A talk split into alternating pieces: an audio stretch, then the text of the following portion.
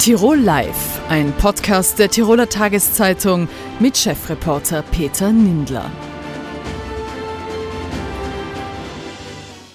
Herzlich willkommen bei Tirol Live, dem neuen Fernsehformat der Tiroler Tageszeitung, zu einer besonderen Sendung aus einem besonderen Anlass.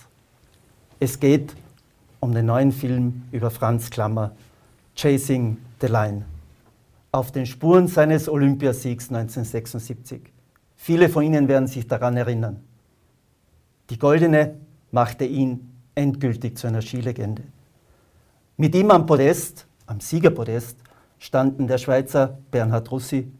Er hatte bereits vier Jahre zuvor in Sapporo Olympiagold gewonnen. Er belegte den zweiten Platz. Den dritten Platz belegte damals Herbert Blank, der Südtiroler. Er ist noch heute der jüngste Sieger einer Weltcup-Abfahrt. Alle drei sind heute bei uns im Studio. Ich darf Sie herzlich begrüßen. Herzlich willkommen, Franz Klammer. Grüß Gott. Herzlich willkommen, Bernhard Russi. Hallo. Und herzlich willkommen, Herbert Blank. Grüß Gott, danke schön. Es gibt ja nicht so viele Filme über österreichische Sportler. Wie geht es Ihnen damit, dass jetzt ein Film über Sie, über den größten Moment Ihres Lebens gedreht wurde?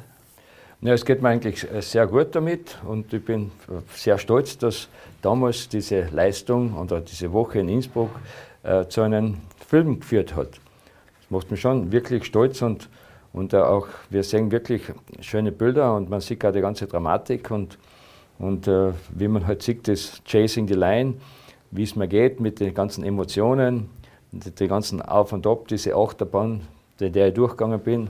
Und auf der Piste habe ich die Linie auch nie gefunden oder nicht so gut im Training, wie ich hätte sollen. So gesehen, das werden wir im Film sehen. Sie sagen, Sie sind stolz, Sie haben Emotionen durchlebt. Herbert Blank und Bernhard Russi, haben Sie auch Emotionen durchlebt? Könnte dieser Film, jetzt überspitzt formuliert, Wunden aufreißen und sagen, verdammt, wo habe ich die Hundertstel liegen gelassen? Weil bei der Zwischenzeit war ja Franz Klammer nur Dritter. Äh, nein, überhaupt nicht. Also Wunden aufreißen überhaupt nicht. Im Gegenteil, es, äh, es, kommt die Erinnerung zurück, dass man dabei sein durfte bei einem so einem großen Spektakel. Und ich wir können alle sagen, wir, wir waren Zeugen, Zeuge eines äh, unglaublichen Skispektakels, einer unglaublichen Leistung, vor allem von Franz, weil, ich nicht vergessen, der Druck, der auf ihn gelastet hat. Äh, ich zum, zum, zu meiner Sache kann ich sagen, sagen, es ist vielleicht einfach zu sagen, es ist gar nicht so schlimm, weil wenn du zu Hause schon eine goldene hast und jetzt noch eine silberne dazu bekommst, dann ist das okay. Herbert Blank, äh, Sie waren im Ziel Zweiter. Haben Sie gehofft, noch Zweiter zu bleiben, äh, wie Sie auf die Anzeigentafel geblickt haben? Oder haben Sie gedacht, ach, das heißt ja immer, am Ende gewinnt immer der Franz?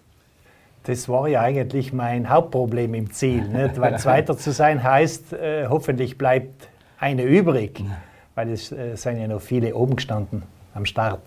Deswegen bin ich heilfroh, dass ich mit der Bronzemedaille heimgekommen bin.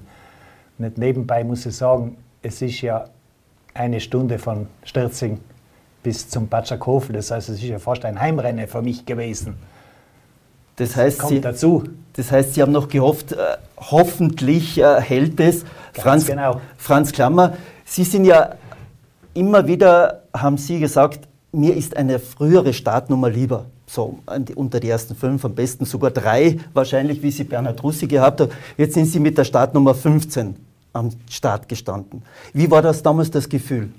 Also ich muss sagen, äh, nach heutiger Sicht war die Nummer 15 ein Segen, weil Sonst dann war das Drama nicht entstanden, weil ich hätte eigentlich die Nummer 3 haben wollen und die hat der Bernhard dann gekriegt. Und eins muss ich noch sagen, der, der Herbert hat mir Hoffnung gegeben, weil die anderen, wenn ich da die Ergebnislisten anschaue, wir haben da die Tiroler Tageszeitung von uns, äh, waren alle sehr weit hinten und der Herbert ist wenigstens auf eine halbe Sekunde ungefähr zurückgefahren zum Bernhard. Der macht, naja, wenn der so gut fährt, dann werde ich das wohl auch schaffen. ja. Und, und Sie, Herr Russi, äh, man hat gelesen, dass Sie gesagt haben, okay, Sie waren am Anfang gar nicht so zufrieden mit der Fahrt. Erst wie Sie gesehen haben, dass Herbert Blank im Ziel einen doch deutlichen Rückstand gehabt hat, haben Sie ja zu beginnen zu hoffen, ah, kann sich der Olympiasieg noch einmal wiederholen. Ich glaube, dass keiner zufrieden war mit seiner Fahrt. Im, Im ersten Moment, weil wir sind ja, das können wir alle sagen, wir sind übers Limit rausgegangen. Wir haben unsere Ideallinie nicht nicht gefahren. Wir hatten die Geduld nicht, die Ideallinie zu fahren, meistens. Und deshalb haben wir so ein komisches Gefühl im Ziel. Aber das, das weiß man auch aus der Erfahrung als, als, als Abfahrer. Wenn du im Ziel bist und denkst, ich habe die perfekte Fahrt gehabt und die, die ist nichts, weil das heißt, du bist nicht am Limit gewesen. So gesehen, ja klar, es war natürlich der Fall, wenn du mit drei unten bist, dann kommt jeder runter, ist langsam und dann, dann steigt die Hoffnung. Das ist auch klar. Sie waren auch nicht mit Ihrer Fahrt zufrieden oder haben Sie gesagt, naja, ist schon gegangen? Im Schnitt die Abfahrt selber oder die Fahrt selber war eine gute Fahrt, muss ich sagen. Nur logisch, wenn du ins Ziel kommst, hast du den Bernhard schon vor dir, dann fangst du an zu grübeln, bleibt noch was übrig für mich. Weil eine ist ja schon weg, nicht? Und wer kommt noch alles? Den Franz weiß man ja, dass der oben steht noch, nicht? Der war ja damals der Top-Favorit, ist ja außer Diskussion. Und Olympia ist eben alle vier Jahre nur, das kommt dazu. Jetzt kann man ja ein bisschen den Filmtitel übersetzen. Ich habe mich bemüht. Äh, offenbar haben alle Filme über Sportler mittlerweile englische Titel. Jagd nach der besten Linie. Franz Klammer, Sie haben immer gesagt, das war die beste Linie meines Lebens im Berneck. Das ist der Schlussabschnitt. Jeder, der den Batschakofel runterfährt und nur Bogen fährt, weiß, da unten brennen wir schon so die Wadel. Und Sie haben gesagt, hoppala, da habe ich die beste Linie erwischt. Ja, für mich auf jeden Fall, weil ich war die ganze Woche nicht glücklich, weil die Kurven, die hat, einfach nie gepasst. Bin ich eng gefahren, bin ich weit gefahren, es, es, es war nie, und ich habe nie eine Zeit gehabt. Das ist, macht auf Teufel Und das siebenmal runterfahren, siebenmal Training fahren, hat auch nicht dazu geholfen, weil ich habe das Gefühl gehabt, dass ich mit jeder Sieben Fahrt langsamer, ja, wir sind siebenmal, bin mit jeder Fahrt langsamer geworden und das hat das auch noch äh, dazu beigetragen. Aber dann, die Kurven war wirklich gut, weil da bin ich mit einer richtigen Konsequenz eingefahren. Ich bin am Ski gegangen und, und ist umgefahren, genauso wie er fahren hätte sollen und die haben super laufen lassen, so richtig auslaufen lassen. Das war eigentlich, würde ich sagen, eine meiner besten Kurven, die ich jemals gefahren bin. Bernhard Russi, Sie haben vorher gesagt, Sie waren stolz, äh, am Podest zu stehen, gemeinsam mit Franz Klammer. Jetzt wissen wir ja, der Olympiasieg war was Besonderes. Wenn man heute an Olympia denkt, ich weiß nicht einmal, ob jemand äh, weiß, wer vor drei Jahren in Pyeongchang gewonnen hat. Von Nagano wissen wir die meisten, der Jahrhundertsturz vom Hermann Mayer, aber wer die Abfahrt gewonnen hat, äh, weiß man gar nicht. Was war so das Besondere an diesen Irgendein Olympia? Franzos, würde ich sagen. Ja. Aber, aber jetzt weiß ich nicht, wer, wer Nein, das ist der Jean-Luc Chrétien gewesen. Der Chrétien genau. ist das gewesen. Äh, aber wie gesagt, man weiß kaum mehr. Also wenn man äh, auch 2006, das war in Turin, äh, auch schwierig. Auch ein Franzose, Anton Denira. Aber was war das Besondere? Was macht dieses 1976, 5. Februar, man muss sich vorstellen, ein Donnerstag, was macht das so besonders? Ist es der Franz Klammer. Sind das die wilden Hund von damals gewesen, wo wir gesagt haben, Tracy Kennex, Schweiz, Italien, Entschuldigung, Südtirol. Ah, war das das Besondere? Ja, das ist jetzt äh, nicht einfach zu erklären. Auf alle Fälle, für mich war es was Besonderes. Damals, logisch, es hat alles dem äh, Franz Klammer nachgefiebert, das haben wir ja gewusst. Nicht? Und es ist ja eigentlich ja nur darum gegangen, dass man ihn schlagen kann. Und das war ja nicht so einfach. Ich meine, wir wissen es ja heute alle nicht. Aber wer ihn schlägt, hat man gewusst, da ist man jetzt weit vorne. Na, ich würde sagen, es hat einfach alles zusammengepasst. Es ist, äh, der Bernhard aus österreichischer Sicht, der böse Schweizer, fährt eine schnelle Zeit und ich, armer Österreicher, muss oben warten. Also ich mit der Nummer 15 und ich war der absolute klare Favorit. Also es war wirklich alles angerichtet und noch daheim in Österreich, in Innsbruck fahren zu können. Ich glaube, das hat das ganze Drama ausgemacht und die Abfahrt selber war spektakulär und, und hat was hergegeben. Ich glaube, du kannst es nicht besser schreiben. Ich glaube, es hat natürlich früher angefangen. Der Franz Klammer war nicht irgendeiner, sondern der war derjenige, der die Abfahrt dominiert hat, die Jahre zuvor mit Seriensiegen und so weiter. Also das gehört dazu, dieses Podest, auf welcher Höhe er überhaupt stand. Und dann Innsbruck in Österreich, der erste Wettkampftag, die, die sicherste Medaillenhoffnung am Start. Und dann kommt dazu, du hast es vorhin gesagt, die Nummer 15. Du kannst an einem Olympiarennen nicht eine bessere Nummer haben. Fürs Drama. Mhm. Weil wenn du durchs Ziel fährst, kannst du Bestzeit haben, du darfst dir die Hände nicht in die Luft reißen mit der Nummer 3. Da musst du schön am Boden bleiben und hoffen und sagen und schmunzeln. Aber wenn du mit 15 durchs Ziel fährst, dann, dann, dann hast du 60.000 am Berg, dann hast du, weiß nicht, wie viele Millionen in Österreich zugeschaut haben, 5, 6, 7 ja. Millionen, äh, überall auf der ganzen Welt. Da, da, ist die Entladung, diese, diese, diese Power geht dann auf einmal raus. Also man kann es nicht besser schreiben. Ist nicht besser. Jetzt haben meine Kolleginnen von Tirol TV heute einmal gesagt, sie haben eine Kartenverlosung gemacht für, das, für den Film. Und die waren im Nu weg. Was haben Sie für eine Erklärung? Ist es die Sehnsucht, hoppala, Klammer, Innsbruck, die alten Haudegen, die gute alte Zeit beim Skifahren? Glauben Sie, dass das auch ein bisschen mitspielt? Oder ist es die Geschichte, wie es der Bernhard Russi sagt, dieses Drama? Nein, es ist eine Zeitreise. Eindeutig eine Zeitreise in den 70er und, und auch die, die Drehbuchautoren, die haben sehr, sehr gut recherchiert. Da sind ein paar Sachen dabei, die habe ich selber nicht immer gewusst. Ich weiß nicht, ob du das gewusst hast, wahrscheinlich auch nicht. Aber wir ja, schauen uns den Film an. was ist es? Was hat man jetzt nicht gewusst? Naja, dass, dass äh, der Fischer und die Italiener darüber geredet haben, dass die halt mit den Lochschiff fahren werden. Und so, das habe ich bis vor kurzem, wo wir da in, in Innsbruck waren und im Archiv waren, bis dato habe ich es nicht gewusst. Also die, Sie haben ja auf den äh, Lochski verzichtet und sind mit Ihren Ski gefahren, wo Sie gesagt haben, mit denen fahre ich immer, da habe ich Vertrauen in den Ski und glaube ich auch mit dem gelben Rennanzug, weil Sie hätten ja glaube ich mit dem goldenen fahren sollen.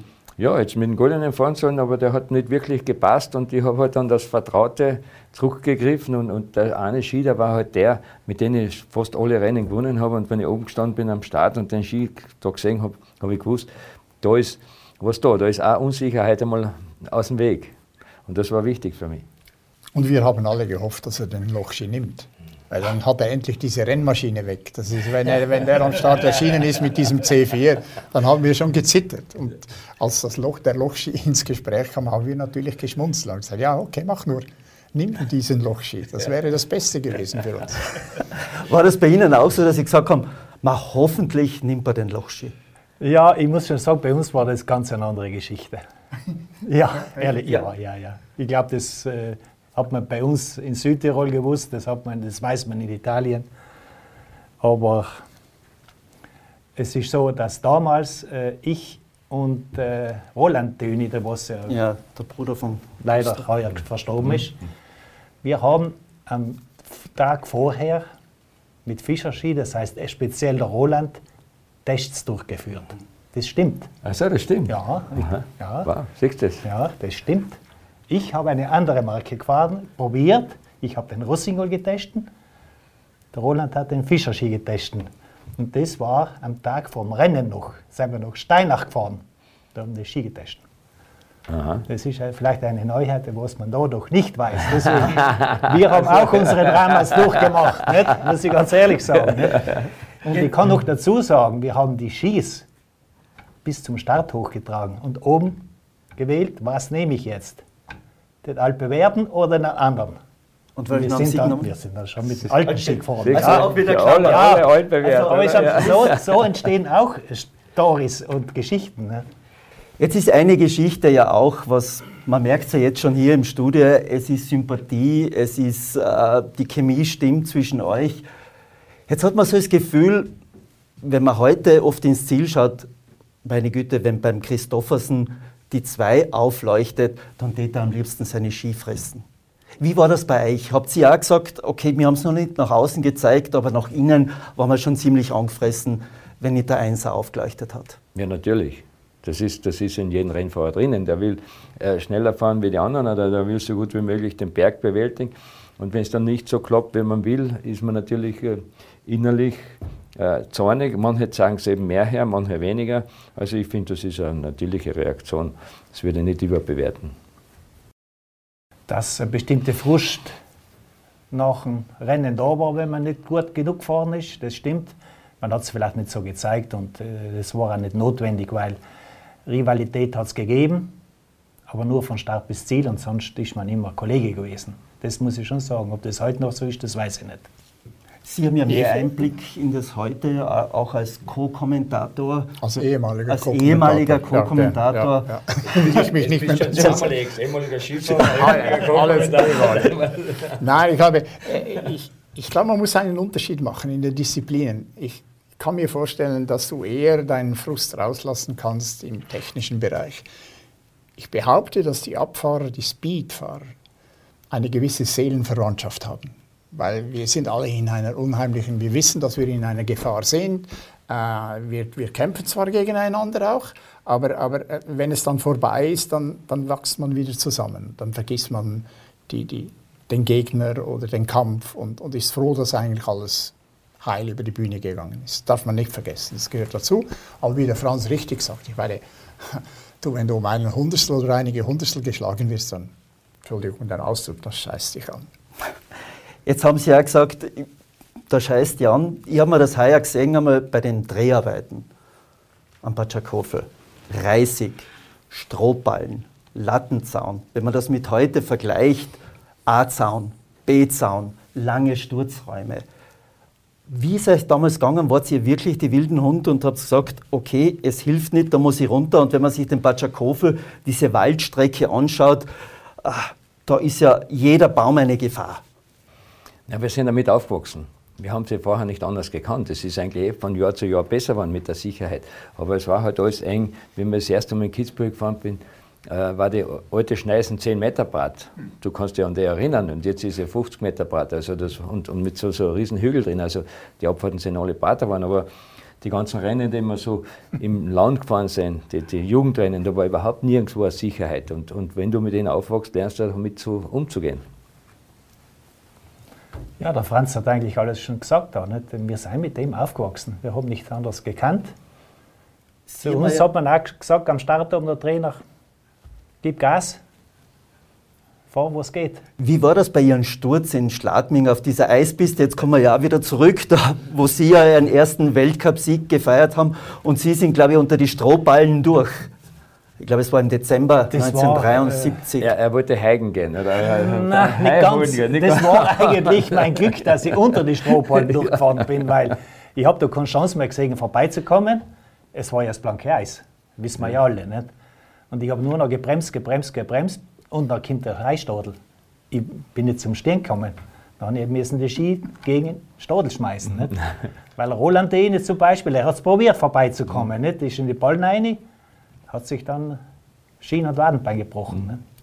Sie sind ja der Experte, was Pistenbau betrifft. Sie haben ja praktisch alle großen. Da gibt es viele Experten. Ha? Aber Sie sind, glaube Die einen machen es, die anderen reden darüber. Ja, ja. aber genau. Sie haben es gemacht. Sie haben ja, ja glaube ich, bei allen Olympischen Spielen alle Pisten neu gebaut. Wie würden Sie die jetzt vergleichen ähm, von Ihrer Zeit in den 70er, Anfang der 80er Jahre und jetzt die Pisten? Ist es viel, viel sicherer geworden? Ist die Streckenführung besser geworden? Was hat sich aus Ihrer Sicht da verändert? Das sind verschiedene Themen. Nur ganz kurz zur Sicherheit. Ich glaube, äh, die, die heutigen sogenannten Spitzenfahrer sind nicht weniger wilde Hunde, als wir waren. Mhm. Ich weiß nicht, ob ich lieber einen Sturz mache, wo ich eine Chance habe, durch die Bäume hindurch ins, ins fahle Gebüsch zu fliegen oder in ein stark gezupftes A-Netz. Das ist eine trügerische Sicherheit. Die Sicherheit ist zwar da, man fliegt nicht in die Bäume, aber wenn ich dann mit einem 90 Grad Winkel, mit einem 100er in ein zugezurrtes A-Netz fliege, dann ist die Gefahr einer schweren Verletzung nach wie vor extrem groß. Und das sieht man schon. Klar, haben wir gewusst, wo die Lücken sind, wo die Strohballen sind, wo man nicht stürzen darf. Das haben wir genau gewusst. Deshalb sind wir vielleicht gerade dort nicht gestürzt. Aber dass man heute das Gefühl hat am Start, es geht so oder so, es muss gehen, weil ich kann vollgehen, das ist eine trügerische Sicherheit. Und die Pisten selbst, äh, ich würde das nicht überbewerten, der Pistenbau ist, der, der, geschieht im Sommer, das sind 50 Prozent des Resultates. Die anderen 50 Prozent sind, ist die Kosmetik, die Kurssetzung, die Sprünge, wie sie dann gefahren werden. Franz Klammer, Sie haben vorher gesagt, der, der Film Chasing the Line hat sehr viele Emotionen hervorgebracht. Wie ist es, wenn man diesen Film als erstes Mal sieht? Mit welchem Gefühl geht man rein? Sagt man, na, hoffentlich haben wir die richtig getroffen, weil es kann ja so sein, na, das bin nicht ich. wie können Sie der, nach der Premiere sagen, hat es passt, das bin ich? Ja, man muss einmal äh, zuerst sagen, es ist ein Spielfilm. Da ist natürlich auch viel Fantasie vom, vom Regisseur drinnen und äh, gewisse Sachen haben natürlich nicht immer mit der Realität was zu tun, aber, aber die Basis, das ist, hat auch alles so, so stattgefunden und äh, ich habe das Gefühl, dass mich der Julian Waldner äh, eigentlich sehr, sehr gut getroffen hat und der, der zeigt auch wirklich, wie, wie die Emotionen gewesen sind und wie es auf und ab gegangen ist in mir. Mhm. Wie habt ihr beide das empfunden bei der Premiere, den Film? Ihr seid, wenn man so will, erste Reihe fußfrei. Ihr könnt das aus der Beobachterrolle sehen. Wie, wie haben Sie das gesehen, den Film? Also ich, ich, ich bin bei weitem in Realität nicht so cool, wie es der Raffaele Giudi, der mich gespielt hat, gemacht hat. Also ich hätte gerne gehabt, dass ich so cool gewesen wäre. Äh, äh, ich komme eigentlich als, als, als sagen wir, als, als Typ recht gut rüber, lässig und so. Aber äh, nein, äh, man, man, ist natürlich gespannt aufs Resultat. Ich war vor allem gespannt auf die, auf die, auf die Fahrten, die ja mhm. gedoubelt werden mussten. Und die, glaube ich, die sind schon verdammt gut geworden. Wenn ich mir überlege, dass sie dieses, das waren Fahrer, Ralphs, Hale und so weiter, ich meine, die sind nicht mehr auf dem hundertprozentigen Top-Level mhm. und die mussten effektiv, vor allem, dass sie den Klammer nachmachen mussten. Das ist ja eine Fahrweise, die, die, die, kannst du nicht üben, die kannst du nicht studieren. Wie würden Sie eine typische Handbewegung, wie ist Klammer gefahren? Ja, ja, ja, ich, also er, ich, er, hat die Arme nie auf gleicher Höhe gehabt, immer einer unten und einer oben. Also das weiß man, aber das ist das, das war die. Ja, wir mussten die, die Leute zuwinken. Das ja, ist genau, nicht genau. so. Das ist, die, das ist Temposau. Nein, ich glaube, was die, wie, die, wie die das rüberbringen, das finde ich schon, schon fantastisch, schon sehr gut. Ja, finde ich auch. Es ist der Darren Wolf, wir haben telefoniert, sagt er es sind super Sachen dabei und so, aber für ihn war das Schwierigste Klammerstyle. Er hat Klammerstyle, er kennt du Klammerstyle, hat er gesagt. Ja. Und dieser eine Sprung in Ochsenschlag, der ist fast identisch. Ja. Das ist, absolut, das absolut. ist fast identisch. Genauso wie ich da außen bin und, ja. und so die, die Ski, also unglaublich. Aber man darf nicht vergessen, die, die, die, du willst ja den Sprung bekämpfen und ein mhm. Darren Ralphs aus seinem Naturell, der kann das springen. Mhm. Der kann das springen. Jetzt muss er auf einmal das Gegenteil machen mit 100, 110 oder 120, wirklich. Und dann muss er, der muss ja wegspringen, damit diese Stellung überhaupt zustande kommt. Und dann aus dem Nichts so, so 30, 40 Meter Sprünge zu machen, verdammt heiß. Sie waren ja eher ein ruhiger Fahrer, oder täuscht mich das? Ich war ein ruhiger Fahrer, bin auch ein ruhiger Charakter, sage ich mal. Aber zum Film zurückzukommen, er, ist, äh, ja, er hat seine Emotionen schon drinnen. Er entspricht schon viel, viel der Realität, muss ich sagen. Ja. Da war es eine Dramatik hm. dahinter. Ist. Aber was man sagen muss, wenn ich so ja, reinspringe, ich habe ihn erst so richtig gecheckt beim zweiten Mal. Das mhm. heißt mit anderen Worten, so einen Film musst du zweimal schauen, weil im ersten Mal wirst du überrascht von vielen Szenen und im zweiten Mal kannst du dich konzentrieren auf das Wesentliche. Und dann beginnt der Film wirklich einzufahren. Und er ist vielleicht doch anders, als die meisten Leute das erwarten. Ja. Mhm.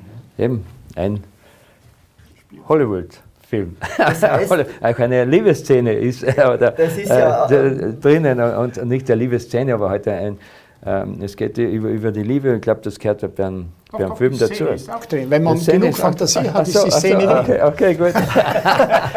das heißt, das, das wird ja überall so ein bisschen geschrieben, äh, wie ihre damalige Freundin Eva nach Innsbruck gekommen ist und das war so, äh, wie man sagt, die Initialzündung, äh, praktisch so, äh, ich schaff's, wenn die sieben Trainingsfahrten nicht hingehaut haben, aber ich schaff's. Ist das jetzt überspitzt formuliert? Ist das übertrieben? Oder kann man sagen, ja, da ist ein wahrer Kern drin? Nein, nein, es ist ein großer wahrer Kern drin, weil, weil es ist, das war immer willkommen. Das ist, das, der Austausch mit der Eva, die Telefonate mit der Eva, das äh, eben einmal abgelenkt zu sein von diese Hundertstel und Zehntel Sekunden und jeder will was von dir. Und, und da haben wir uns einfach äh, ausgetauscht. Und wie man sieht, äh, Liebe verleiht Flügel. Jetzt ist ja diese Szene ein bisschen so stellvertretend äh, dafür, dass man gesagt hat, naja, früher äh, war es ein bisschen lockerer im Skizirkus. Also da war man nicht so PR getrieben. Am Abend hat man mal das Fenster aufgemacht und ist außerhalb der Unterkunft gewesen. Äh, stimmt es so oder sagen wir, das ist wieder ein Klischee? Stimmt das so? Also, ich weiß nicht, was er rausholen will Ja, von uns, aber, aber äh, äh, im Prinzip, was die Kommunikation anbelangt, stimmt das. Aber ich würde jetzt nicht sagen, dass das alles Klosterbrüder sind, die heute am Werk sind. Die haben auch ihre Ausgänge. Die wissen, wo der Notausgang ist und wo die Feuerwehrleiter ist. Das wissen sie auch. und ich glaube, das ist auch sehr wichtig, dass, dass man das hat. Man muss irgendwie Luft ablassen. Ne? Haben Sie ja gewusst, wo der Notausstieg war? Im, Im Notfall ja. Jetzt, jetzt, jetzt haben Sie ja was ganz gesagt, ja, es ist wichtig, dass man Luft ablassen kann. Ähm, wie würden Sie den, heuri, den jetzigen Skisport bezeichnen? Ich meine, kommt da Neid drauf, dass man sagt, boah, was die jetzt Geld verdienen mit diesen Werbeverträgen, äh, aber sonst sind es alle ein bisschen eingekastelt praktisch, das ist alles eingetaktet, es sind sehr, sehr viele Rennen, man kommt kaum nach mit dem Schauen. Glauben Sie, dass das, wo Sie, wenn Sie sagen würden, naja, eigentlich bin ich froh, dass ich zu meiner Zeit gefahren bin? Äh, Ich würde sagen, es war bei uns ein bisschen einfacher alles zusammen. Wir haben nicht diese Maschinerie gehabt und, und es war auch von der, von der Pisten her, du hast immer Passagen gehabt, wo du wirklich Zeit holen hast können. Und, weiß nicht, so wie die Kompression in Val d'Isère. Da bin ich alle schnell gefahren, da habe ich alle Zeit gehabt und da habe ich meine Rennen drin gewonnen. Und diese Passagen hast du heutzutage nicht mehr. Jetzt ist das ein Hundertstel Sekunden suchen von oben bis unten. Also es ist äh, ja, meines Erachtens viel mehr Arbeit dahinter. Es ist auch der Aufwand, das Trainingsumfang, was die heute betreiben. Also es ist schon enorm, was die leisten. So gesehen bin ich eigentlich lieber früher gefahren. Ist das halt so, dass Sie sagen, früher äh, in der Formel 1 ist die Diskussion natürlich auch, wie viel ist jetzt das äh, Auto das schneller oder ist der Fahrer wichtiger? Wie würden Sie es bezeichnen? War früher der Fahrer wichtiger oder ist heute, wenn, der, wenn wir uns zurückerinnern an Marcel Hirscher, der 20 Paar Ski noch vom Start ausprobiert hat, was ist das Richtige, was ist die richtige Kanten, was ist die richtige Winkel vom Kanten? Äh, was, was ist wichtiger heute? Also ich, fühle mich jetzt ein bisschen als Advokat für die Sportler. Und schlussendlich ist es der Sportler, der entscheidet, ob er das Rennen mit zwei Hundertstel gewinnt oder mit fünf Zehntel verliert. Oder? Also es geht ja nicht nur immer um Hundertstel. Äh, ich glaube, es ist eine Zeitreise und es ist eine Evolution. Das geschieht ja nicht von, zwei, von 76 auf 2021 in einem Flug. Dann wäre die Differenz extrem groß. Ich persönlich glaube, dass unser größter Gegner im Skisport ist die Perfektion. Ist sehr, sehr heikel, ist sehr gefährlich, äh, weil wir sprechen immer wieder von Att- Attraktivität und wir sprechen von Sicherheit.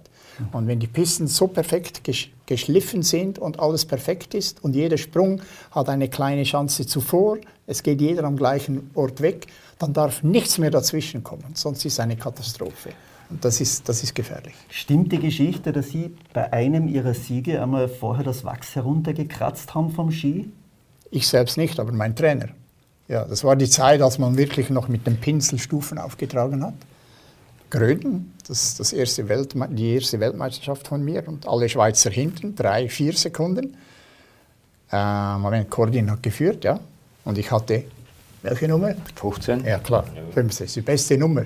Mit der 15 kannst du nur gewinnen. kannst nur gewinnen. am Zaun gestanden. Aber Bern hat zugeschaut. Zwei Minuten bevor ich starten musste, hat er gesagt, Ski hoch. Und dann ist er mit einer Ziehklinge gekommen und hat das runtergekratzt. Das hat gescherbelt in meinen Ohren und gesagt, Scheiße, jetzt bist du einmal dabei und geht in die Hosen. Es ging dann nicht in die Hosen. Wir haben dann ein neues äh, Präparationssystem zufällig erfunden damals. Wie war es bei Ihnen? Fahren, Material damals, äh, wie war da die Abstimmung? Ja, Material war immer ein bisschen ein Thema. Aber wie gesagt, äh, wenn man auf der heutigen Zeit schaut, das kann man gar nicht mehr vergleichen. Weil bei uns hat man nur getüftelt äh, wegen Wachs, nicht Wachs. Äh, man hat ja nicht einmal gewusst, dass man einen Ski putzen sollte. Beste Beispiel war damals äh, Zell am See. Haben wir mal eine Abfahrt gehabt. Ja. Ich bin gestanden.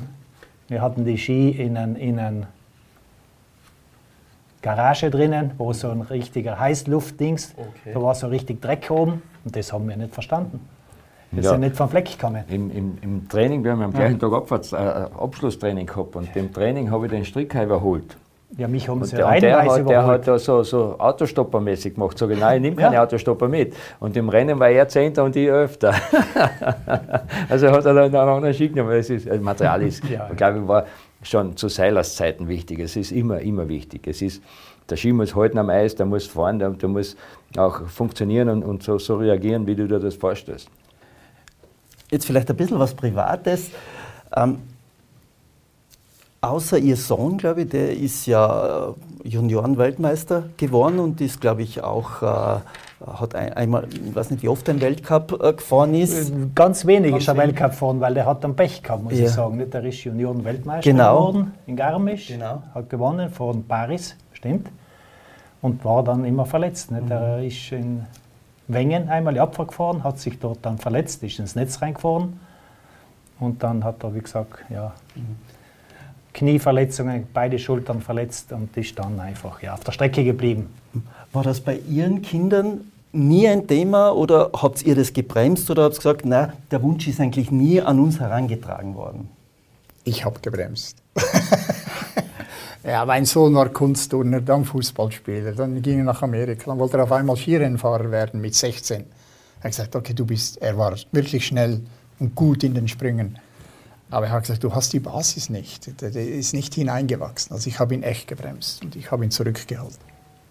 Also meine Dirnen waren Reiterinnen und äh, meines Erachtens ist es so, wenn, das, wenn der Wunsch nicht von denen kommt, der innerste Wunsch, dass du einfach das wirklich willst, was glaube ich wir alle drei von uns aus, war bei uns immer die Triebfeder. Und wenn die nicht da ist, äh, hat es auch keinen Sinn. Also ich habe nichts gepusht, aber habe es ja nicht zurückgehalten. Also die haben, hätten machen können, was sie wollen. Und wenn der Wunsch da gewesen wäre, hätte hätte sie natürlich alle Unterstützung gekriegt. Äh, Glaubt ihr, dass die Zeit auch eine andere ist? Ähm, früher war Skifahren eigentlich äh, im Winter in unseren alpinen Regionen. Du hast gesagt, du kommst mit die Ski auf die Welt in Kärnten, noch dazu mit die Eislaufschuhe äh, beim richtigen Verein. Ähm, und, aber heute ist es so, oder äh, es ist das Angebot ganz ein anderes für die, für die Kinder. Ich glaube, das Angebot hat, ist, ist viel, viel größer geworden. Ich spreche jetzt von der Schweiz. In der Schweiz äh, haben wir große Disziplinen, andere Sportarten, die sehr, sehr, sehr populär sind. Ich, ich finde das nicht so wahnsinnig wichtig. Das Wichtigste finde ich, dass die jungen Leute, dass die Sport treiben und vielleicht sogar einen Schritt weitergehen, Leistungssport. Ich finde, Leistungssport ist eine fantastische Schule. Das spielt keine Rolle, wie weit die Reise geht. Der Andi hat genau gleich viel, dein Sohn, genau gleich viel profitiert vom, vom Leistungssport wie wir, weil er hat diese Schule durchgemacht, vielleicht sogar noch mehr mit dem Verlieren und so weiter. Also das ist am Ende des Tages nicht entscheidend, wo die Reise hingeht. Jetzt habt ihr ja eigentlich, wenn man es vergleicht zu heute, im relativ jugendlichen Alter die Ski in den Keller getan. Ich glaube, Sie waren 31, Sie 26 oder 27 27. und Ah, ja. Sie 30. Ja. Und wenn man jetzt sich erinnert, Hannes Reichelt knapp an die 40, Didier Küsch, Marco Büchel, alle jenseits der 30. Wart ihr zu eurem Zeitpunkt so weit, dass ihr sagt, na, das bringt's nimmer? Oder war der Punkt, naja, ich komme nicht mehr zu? Das war nicht das, das Thema, nicht mehr zugekommen, sondern einfach, ich bin an den Start gegangen und habe umgeschaut in Aspen 85 und gesagt, da habe ich nichts mehr verloren. Das war's. Da bin ich runtergefahren und habe aufgehört. Ich habe nie mehr zurückgeschaut und äh, ich war zufrieden und ich wollte auch nie mehr ein Comeback machen und gar nichts. Und bis 35 oder bis 40 Jahre Skifahren, das könnte ich mir überhaupt nicht vorstellen. also, das ist, ist nicht drin. Irgendwann muss man was Neues machen. Äh, am, in dem Moment, wo ich mich entschieden habe aufzuhören, habe ich nicht gewusst, was ich am, Morgen, nächsten Morgen machen werde. Also es war nicht geplant. Es war eine, eine Blitz, ein Blitzentscheid. Äh, ich habe realisiert, dass der, der, der Spitzensport extrem viel Energie braucht. Und ich habe re- realisiert, dass mein späteres Leben gerade so viel Energie braucht. Und ich will mein Energiekesselchen nicht total leeren, ich will noch was übrig haben für das, was kommt. Das war eigentlich die einzige Überlegung. Und, und als Abfahrer, wenn du das Glück auf dem Serviertablett siehst, du bist nach wie vor bei der Spitze dabei, du bist unverletzt, also schwere Fälle, du hast Glück gehabt, dann pack es, dann nimm es, fordere es nicht hinaus. Sie waren der jüngste, Sie waren der jüngste Weltcupsieger in einer Abfahrt und von diesen, in dieser Runde der jüngste, der aufgehört hat. Damals war die Energie aufgebraucht, waren es Verletzungen, wo Sie gesagt haben, nein, es Verletzungen geht waren es nicht. nicht. Es hat mir an Motivation gefehlt. Ich war nicht mehr motiviert und wenn die Motivation fehlt, dann fehlen auch die Resultate. Das heißt, nur dabei sein, das war mir zu wenig, weil es kommt von allein, dass man dann schlecht wird. Nicht? Und da habe ich gesagt, na höre ich auf. Ich habe aber das Glück gehabt, dass ich 1977 schon ein Sportgeschäft eröffnet habe. Und deswegen habe ich auch schon danach den Arbeitsplatz gehabt. Das war mein Glück dann auch noch dazu. Jetzt habt ihr beide ja schon gesagt, Sie haben einen Sportchef gehabt. Sie haben gesagt, Energie, was Sie später gemacht haben, glaube ich, mit einer Werbeagentur, dann äh, als Ex-Co-Kommentator, dann Pistenplaner. Ähm, und Sie ist es richtig, wenn ich sage, äh, Beruf ist Marke Klammer gewesen? Nein, das hat irgendeiner erfunden einmal. Ja, du bist einfach Klammer und das, das ist gut genug, das hab, kommt nicht aus meinem Mund. Aber ich habe gesagt, okay, wenn das, die Leute das glauben, dann nehme ich es halt so hin. Sie haben ja, glaube ich, von alles, Sie haben es ja am Anfang gesagt, also äh, mir ist es jetzt in Erinnerung geblieben, Sie sind eigentlich weg von der Öffentlichkeit, Sie haben ein Sportgeschäft, Sie haben einen, äh, glaube ich, einen Bauernhof und haben Ferienwohnungen. Und da bin ich auf Ihrer Homepage auf etwas gestoßen, dass Sie die Ferienwohnungen so benannt haben, nach den Orten, wo Sie Weltcupsiege gefeiert haben. Stimmt, ja. Das ist eigentlich, äh, die Idee ist entstanden, wie nennen wir die Ferienwohnungen? Haben wir lange überlegt, bis äh, ich weiß nicht, wer gesagt hat, ja, wieso nicht noch deine Siegen? Schmerzt Sie, dass Kitzbühel nicht dabei ist? Ja, schmerzt ja, aber mein Gott, ne. Können wir das Thema Kitzbühel auslassen? Ja, wir lassen es aus. Dann, da müssen wir nicht darüber reden, oder? Dann, dann versuche ich es vielleicht mit einer, einer Bezeichnung äh, für Sie vom Jean-Claude Killy, der Sie im Zusammenhang mit den, äh, als Pistenbauer, als jemand, der genau weiß, was er macht, als Picasso des Pistenbaus bezeichnet hat. das habe ich nie gehört. Also, also ich glaube, Picasso war, währenddem er gearbeitet hat, auch nicht sehr beliebt. Ich glaube nicht, dass Picasso irgendjemand gern gehabt hat während seiner Aktivzeit, vielleicht später. Aber ich glaube, es ist eher auf bei die mir sicher nicht gemünzt. Ja, ja, ja. Äh, ja, in dem Sinn, man, man, man kann etwas zeichnen, man kann etwas auf Papier bringen, auf einen Plan bringen, aber wie ich schon einmal erwähnt habe, man muss es dann umsetzen. Und, und die reine Arbeit im Sommer, die ist, die ist relativ gering gegenüber dem, was man im Winter dann macht. Hätten Sie sich vorstellen können zu Ihrer aktiven Zeit, dass Sie einmal in Pyeongchang die Piste planen werden? Nein, nein, nein, das war auch nicht mein Ziel. Also äh, überhaupt nicht, weil es ist ja auch etwas, das man nicht lernt. Also man kann es nicht lernen. Äh, da rutschst du hinein vielleicht mit einigen dummen Sprüchen als Aktiver, weil ich war genau gleich wie die heutigen. Wir waren alle genau gleich, wir waren sehr kritisch dem ganzen System gegenüber. Und wenn es uns nicht so gut lief, haben wir auch reklamiert, die Piste ist zu flach, zu wenig interessant, zu wenig schwer, die Sprünge sind zu klein und so weiter. Und äh, dann wurde ich dann angefragt, ja, wenn du dann schon so, so große Sprüche rausgelassen hast, dann zeig uns, wie es gehen soll. Franz Klammer, äh, Vielleicht zum Schluss eine Einschätzung Ihrerseits, wo geht der alpine Skisport hin? Jetzt haben wir im Februar Olympische Winterspiele in Peking. Eine Abfahrt in Peking. Die vielleicht dieselbe, hätten Sie sich das je vorstellen können? Ja, eigentlich nicht, aber laut Bernhard ist die Abfahrt oder der Berg sehr, sehr gut und ich glaube, wir werden guten Sport erleben und das ist eigentlich das Wichtigste. Wir wollen ja den Sport transportieren. Natürlich, die Stimmung wird nicht die, die optimalste sein, weil halt auch keine Zuschauer sein, aber ich glaube, wir werden trotzdem äh, super, super Sport sehen. Und das ist ja eigentlich wichtig. Das, ich schaue an, als für sich jetzt Rennen an, wenn ich irgendwie kann. Und ich bin begeisterter Zuschauer und so werde ich für die Olympischen Spielen vor dem Fernseher sitzen. Und wo der Sport hingeht, das kann man nicht sagen, weil wie wir gefahren sind, 76, haben wir geglaubt, das ist das Ende der Fahnenstange. So, die fahren jetzt und die glauben, das ist das Ende der Fahnenstange. Und in fünf Jahren ist das alles schon wieder ja, ganz was anderes. Also es, es wird immer weitergehen, es wird immer alles mehr ausgereizt und ich freue mich schon drauf auf die Entwicklung. Herbert Blank, erfüllt Sie es mit Stolz, Freude, dass 2026 Olympia in einen klassischen alpinen Ort wie Cortina zurückkehrt? Ist das für Sie der richtige Weg? Es ist sicherlich sehr schön, weil Cortina ist ein schöner. Sie haben ja, glaube ich, dort gewonnen. Ich habe dort einmal gewonnen. Das ist sowieso schön.